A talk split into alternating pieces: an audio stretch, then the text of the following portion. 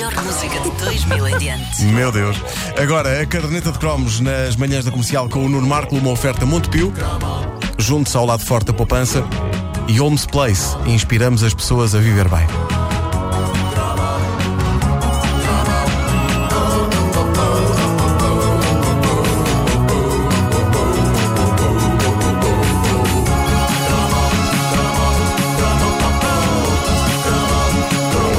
Hoje estamos em modo vertigem de cromos. Tudo graças a preciosas páginas de revistas Disney da era croma. Não as páginas das histórias, mas as da publicidade. Não há melhor maneira para conhecermos as manias de cada época do que olhando para os anúncios. Páginas para as quais, se calhar, na altura nós estávamos completamente nas tintas e passávamos à frente e que, qual vinho do Porto, tendem a melhorar com o tempo até se tornarem viciantes. A nossa caríssima ouvinte Ana Trindade tem uma coleção de fotografias invejável de páginas de revistas Disney da nossa infância e juventude, contendo anúncios a coisas notáveis que nos espicaçaram o nosso infame lado materialista, que todos temos em pequenitos e que alguns continuam a ter depois pela vida fora. Nós já analisámos alguns desses clássicos no cromo anterior, continuamos agora a descobrir pérolas. Por exemplo, há aqui um anúncio que não podia ser mais anos 80, não só pelo tipo de concurso que é, como também pelo produto que promove o concurso e pelo prémio em jogo. É um combo dourado. Ora bem, o produto em questão é o mítico pudim Iopi.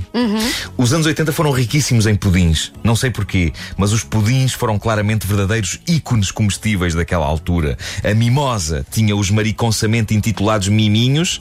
Era embaraçoso o rapaz pedir. Dá-me um miminho. Dá-me um miminho. E a Ioplé tinha os Iopis, que sempre era um nome um bocado mais digno. Se não me engano, eh, os Iopis vinham nos clássicos sabores de chocolate ou de caramelo. E sempre com aquele método espetacular de desenformar o pudim, que era quebrando uma patilhazinha no fundo da Sim, embalagem que fazia o pudim cair. é? E o pudim fazia bloc e caía de uma forma até mesmo sensual. Eu adoro essas embalagens, sabias? Eu adoro essas, É? eu adoro essas embalagens. Ainda há disso, ainda há, ainda há Ainda coisas, os queijos há, frescos e tal, partem-se E eu assim. quando vejo que a embalagem é de abrir assim, fico tão excitada. Tu pensas, eu não quero saber, isto pode ser uma Não, não porcaria, mas vou mas eu comprar. quero esta embalagem. Ah, ora bem, este, este anúncio é sobre um concurso de desenho do Iopi. 30 gravadores para os melhores desenhos. Haverá coisa mais da época do que oferecer gravadores de cassetes vermelhos berrantes e com um microfone em plástico. Lindo. Para ganhar magníficos gravadores era preciso fazer um desenho bonito.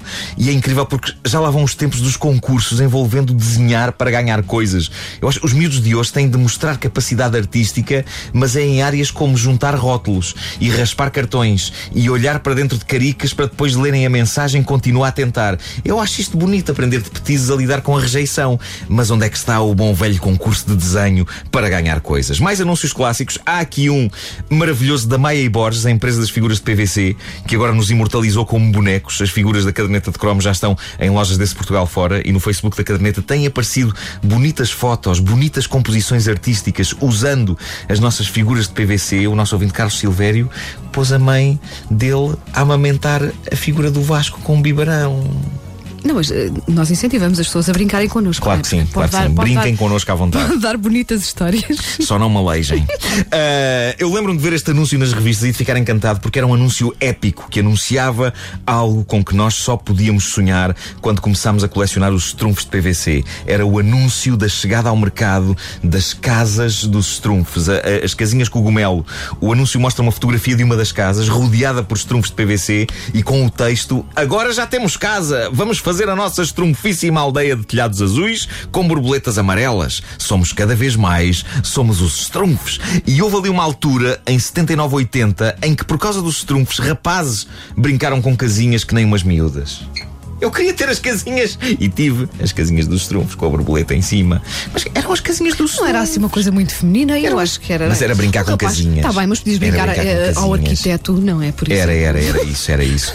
Eram as casinhas dos Strumfs ou Smurfs para a petizada de hoje. Smurfs. Não gosto desse nome. Mas isto é nome, Não, isto é nome não, que se chama não. aos Strumfs. Smurfs é uma maneira de fazer as placas das avós saltar-lhes da boca. Queres um bolo de anos dos Smurfs? Nota mental: convencer a Maia e Borges a criar as casinhas para as nossas figuras. Ah, isso era Olha, bem giro. Eu vivia na maior dentro de um cogumelo. Não peço mais do que isso.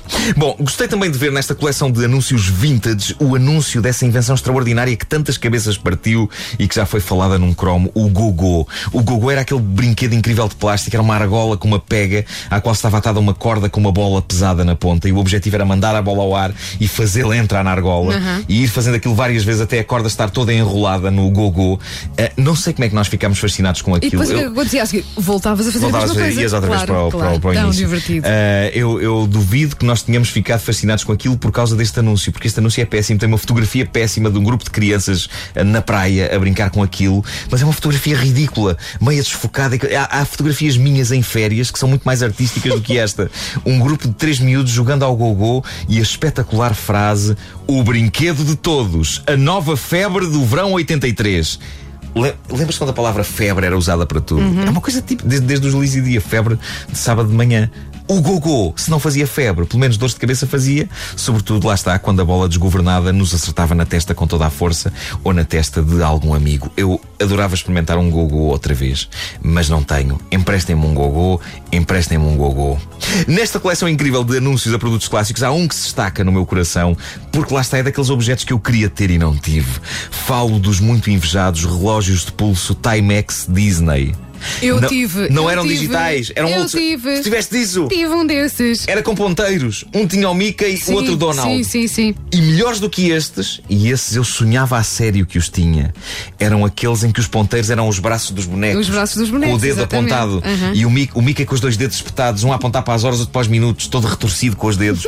a minha infância soará sempre incompleta e não inteiramente resolvida sem estes relógios. Eu queria o Mickey a mexer os braços, a dizer-me as horas. Eu queria.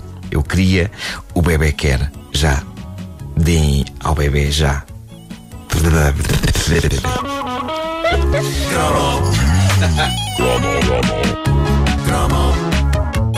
Caderneta de cromos com Nuno Marco, uma oferta Montepio, junto ao lado forte da poupança e Homes Place. Inspiramos as pessoas a viver bem.